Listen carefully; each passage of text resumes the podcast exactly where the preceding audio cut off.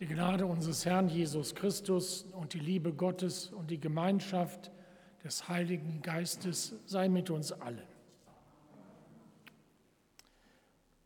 Der Predigtext für diesen Sonntag steht in der Apostelgeschichte des Lukas im zweiten Kapitel. Sie finden sie und können mitlesen auf dem Zettel. Mit diesen noch vielen weiteren Worten beschwor Petrus die Leute und mahnte sie, lasst euch retten, wendet euch ab von dieser ungerechten Generation. Viele nahmen die Botschaft an, die Petrus verkündet hatte, und ließen sich taufen. An diesem Tag gewann die Gemeinde ungefähr 3000 Menschen hinzu. Die Menschen, die zum Glauben gekommen waren, trafen sich regelmäßig und ließen sich von den Aposteln unterweisen. Sie lebten in enger Gemeinschaft, brachen das Brot miteinander und beteten. Die Leute in Jerusalem wurden von Ehrfurcht ergriffen, denn durch die Apostel geschahen viele Wunder und Zeichen. Alle Glaubenden hielten zusammen und verfügten gemeinsam über ihren Besitz. Immer wieder verkauften sie Grundstücke oder sonstiges Eigentum. Den Erlös verteilten sie an die Bedürftigen, je nachdem, wie viel jemand brauchte. Tag für Tag versammelten sie sich als Gemeinschaft im Tempel. In den Häusern hielten sie die Feier des Brotbrechens und voller Freude und in aufrichtiger Herzlichkeit aßen sie miteinander das Mahl. Sie lobten Gott und waren beim ganzen Volk hoch angesehen. Der Herr aber fügte täglich weitere Menschen zur Gemeinde, die gerettet wurden.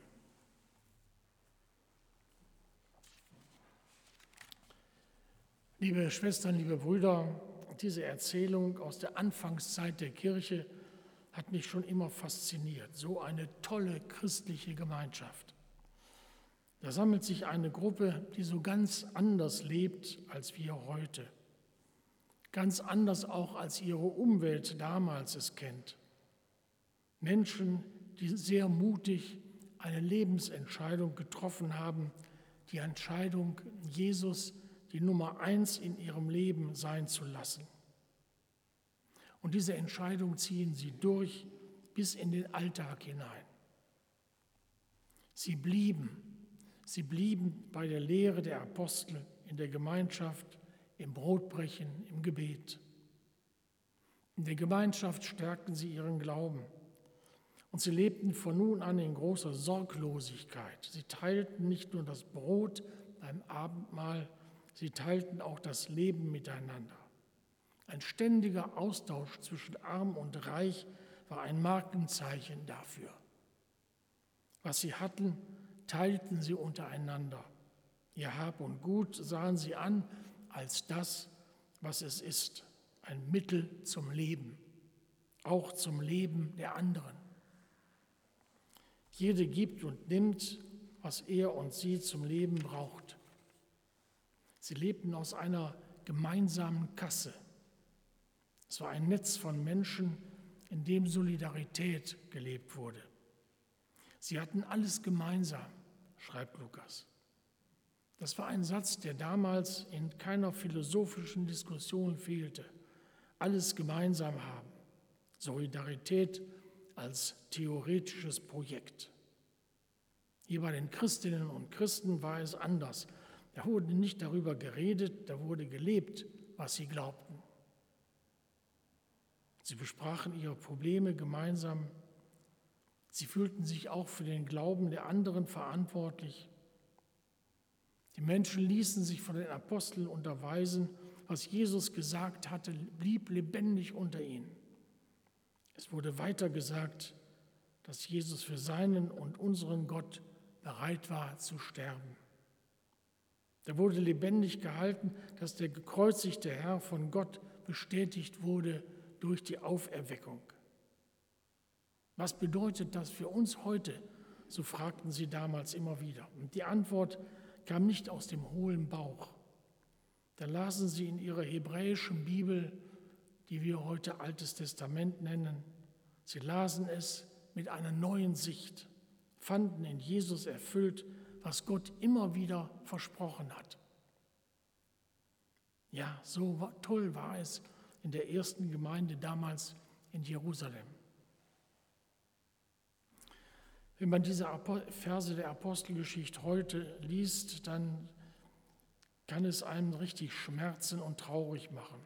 Wir wissen und erleben, dass, das nicht so, dass wir das nicht so hinkriegen mit dem festen Glauben und der Kirche und der Gemeinde. Das fing spätestens im vierten Jahrhundert an. Damals wurde die Kirche Staatskirche. Jeder, der etwas werden wollte, trat der christlichen Kirche bei. Die Kirche wuchs nicht, weil Menschen zum Glauben kamen, sie wuchs, weil Menschen sich etwas davon für ihren Wohlstand und ihre Karriere versprachen. Die Kirche wurde salonfähig. Gegen diese Verweltlichung der Kirche haben immer wieder Menschen einen anderen Lebensstil gesetzt. Besonders deutlich wird das bei den Mönchs- und Nonnenorden. Sie wollten und wollen leben, wie sie es von Jesus gelernt und gelesen haben. Das ist bis heute so. Eine unglaubliche Vielzahl und Vielfalt gibt es. Sie haben alle gehört von den Franziskanern, den Augustinern, den Jesuiten. Im vorigen Jahrhundert die Gemeinschaft St. Egidio in Neapel. Männer und Frauen, die mit den Armen leben wollen und mit ihnen ihr Leben teilen. Und die Herrnhuter Brüdergemeinde, die auch weltweit arbeitet. Menschen engagieren, engagieren sich missionarisch und sie helfen in kritischen Lebenslagen. Mit den Herrnhuter Losungen begleitet Gottes Wort Menschen durch jeden Tag.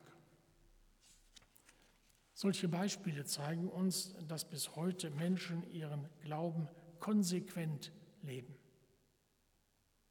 Trauer beschleicht einen auch, wenn man sieht, dass nicht mehr täglich 3000 Menschen in die Kirche eintreten, wie Lukas zu erzählen weiß, eher 3000 Menschen täglich austreten. Bei den Amtsgerichten, bei denen man den Austritt erklären muss, gibt es lange Wartelisten von denen, die sich abwenden und wahrscheinlich schon lange ohne Kirche gelebt haben. Allerdings, und nun muss man noch ein Aber dazu setzen, auch damals war nicht alles Gold, was Lukas glänzen lässt. Zum Beispiel Petrus und Paulus, die hatten einen heftigen Streit darüber, wer Christ werden durfte und wer nicht. Darüber haben sie sich entzweit und sind sich in Zukunft aus dem Weg gegangen. Und Frieden mit der Gesellschaft gab es damals auch nicht. Die christliche Gemeinde wurde verfolgt, weil sie angeblich Irrlehre verbreiteten. Siehe Paulus, einer der übelsten Jäger der Christinnen und Christen. Beliebt blieben die Christen nicht. Einer der Presbyter, Stephanus, wurde von Juden gesteinigt, weil er an Jesus als der Messias glaubte und das auch noch laut heraus bekannte. Und danach stellt sich natürlich die Frage, was soll, wollte Lukas damit weiter sagen, wenn er die erste Gemeinde so ideal darstellt? Die Antwort ist einfach liebe Schwestern, liebe Brüder. Lukas wollte sagen, Jesus ist noch nicht am Ende. Jesus ist der Lebendige, auch wenn die Welt ihn begraben hat. Und dieser Jesus garantiert uns eine tolle Zukunft. Mag sein, dass der Augenschein anderes sagt, dass die Realität der Kirche dagegen spricht. Aber eine solche Zukunft, wie sie hier beschrieben wird, ist möglich. Ja, noch mehr. So wird die Zukunft sein, mindestens. Lukas will also unsere Hoffnung stärken. Es gibt eine heilvolle Zukunft, will er uns sagen. Wir überlassen die Zukunft nicht den Pessimisten und Spöttern und Miesepetern. Menschen sehen an uns, wir haben unseren Jesus nicht wie eine hochverehrte Persönlichkeit der Vergangenheit in den Himmel gehoben. Jesus ist mitten unter uns und sorgt dafür, dass auch die Zukunft nach Gottes Plan gebaut wird. Da mag das römische Reich noch so stark sein, Da mag uns das Virus noch so sehr ängstigen. Da mögen uns Unwetter an Gott zweifeln lassen. Mag sein, dass Menschen uns als Spinner abtun. Mag sein, dass sie unseren Glauben für eine Utopie halten, ist egal. Wir wissen, hinter allem steht Gott. Denn, liebe Schwestern, liebe Brüder, warum hätte unser Gott Jesus von den Toten auferwecken sollen, wenn er mit uns nichts mehr vorgehabt hätte? Aber so wenden auch wir ein, ist nicht alles hoffnungslos zu spät? Feuer legen Städte und Wälder in Schutt und Asche, Regenmassen bringen ganze Berghänse ins Rutschen, begraben Menschen und Häuser unter sich. Nein, nein, sagt Lukas und mit ihm unser ganzer Glaube, es ist nichts hoffnungslos. Mit der Hinrichtung Jesu am Kreuz schien auch alles zu Ende, schien alle Hoffnung am Ende, jeder Lebenssinn schien erstorben. Aber mit Jesu Auferweckung hat unser Gott noch einen Weg gefunden, um sein Ziel mit uns durchzusetzen. Warum sollte er nicht auch einen Plan haben, um uns und seine Menschen an das Ziel zu bringen, das er für uns geplant hat? Gegen die Zweifel setze ich auf unseren Gott. Ich behaupte nicht, dass die Welt wieder so werden wird, wie sie schon immer war. Meine Hoffnung überzeugt mich davon, dass trotz der bösen Realität alles einen Sinn hat. Es hat einen Sinn, auch wenn vieles dagegen spricht dass es sich lohnt, für die Zukunft sich einzusetzen. Dass jeder Mensch seine Würde bekommt und behält. So kann ich, so können wir Gott zuarbeiten. Denn er will, dass alle Menschen gerettet werden. Dass alle Menschen eine Zukunft haben, heißt das. Ja, ich bin gewiss, dass alles in eine neue Welt einmündet, dann und erst dann nimmt Gott uns die Verantwortung für seine Welt und für seine Menschen ab. Seht, liebe Schwestern, liebe Brüder, jetzt wünschen sich alle die Normalität zurück, wünschen sich zurück, wie es einmal vorher war. Macht das Sinn? Haben wir jetzt nicht eine tolle Chance, nicht so weiterzumachen wie bisher? Es muss ja nicht immer alles zuerst finanziell gewichtet und berechnet werden, was es kostet, was es einbringt.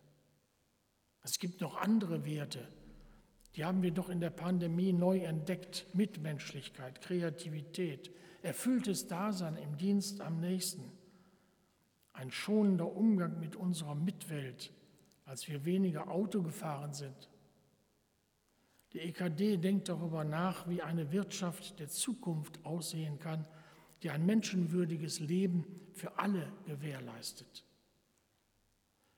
Jesus hat es sich so unendlich viel kosten lassen. Gottes endlose Liebe, seine unbegrenzte Liebe ist auch dir und mir zugesprochen. Gott als unser Vater ist immer für dich und auf deiner Seite trotz unserer Eigensinnigkeit und unserer Besserwisserei. Da bin ich gerne bereit, manches von meinen Gewohnheiten abzulegen und Jesus Christus neu eine Chance in meiner Umwelt zu geben. Die Werte, die Jesus als unverzichtbar herausgestellt hat, sollen durch mich immer wieder neu eine Chance bekommen. Denn Ziel ist ja die Rettung möglichst vieler Menschen. Das ist der Sinn unseres Lebens, Menschen für die Zukunft zu retten.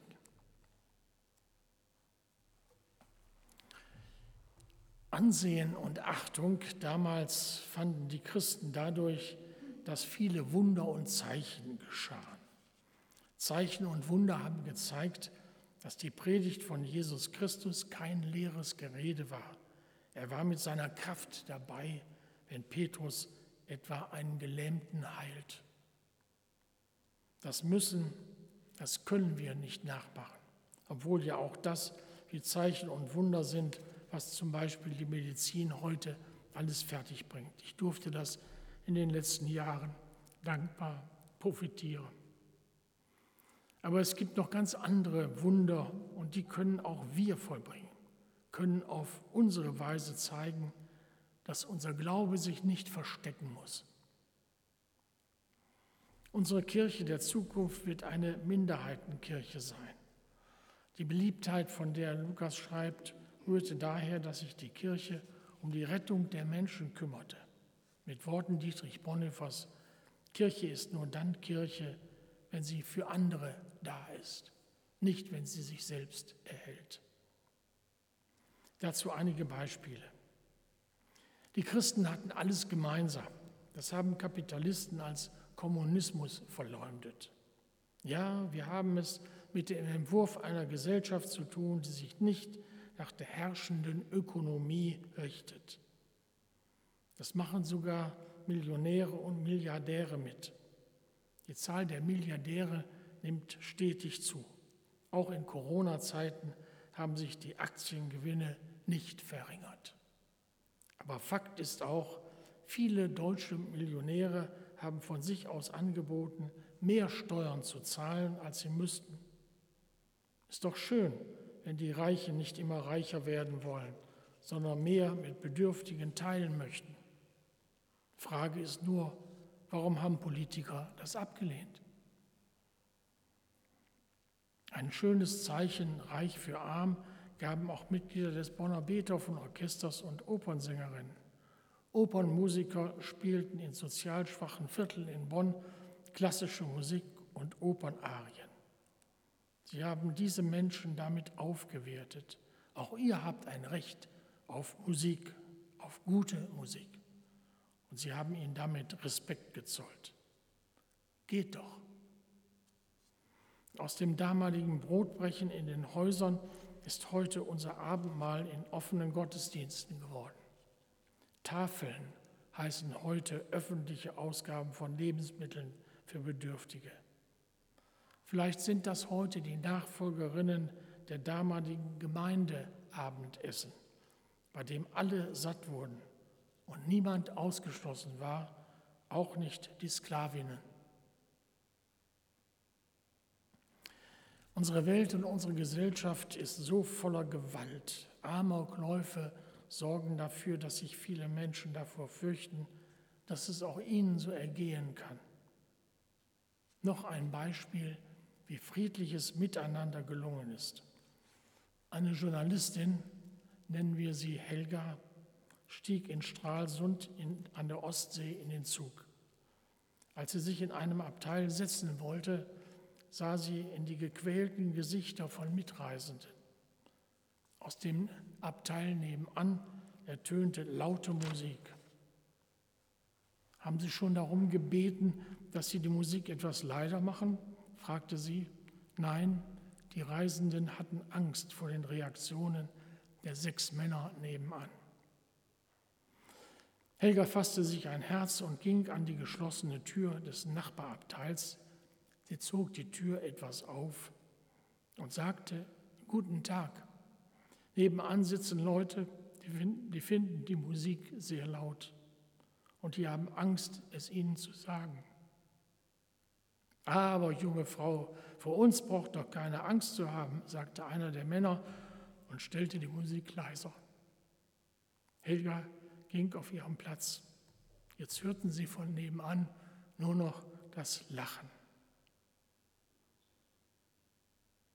Manchmal ist friedliches Miteinander einfacher, als wir denken. Eine Welt ohne Angst. So wird es einmal sein. Zeichen dafür gibt es schon heute. Amen. Und der Friede Gottes, der höher ist als alle unsere Vernunft, bewahre unsere Herzen und unsere Sinne bei Jesus Christus, unserem Herrn.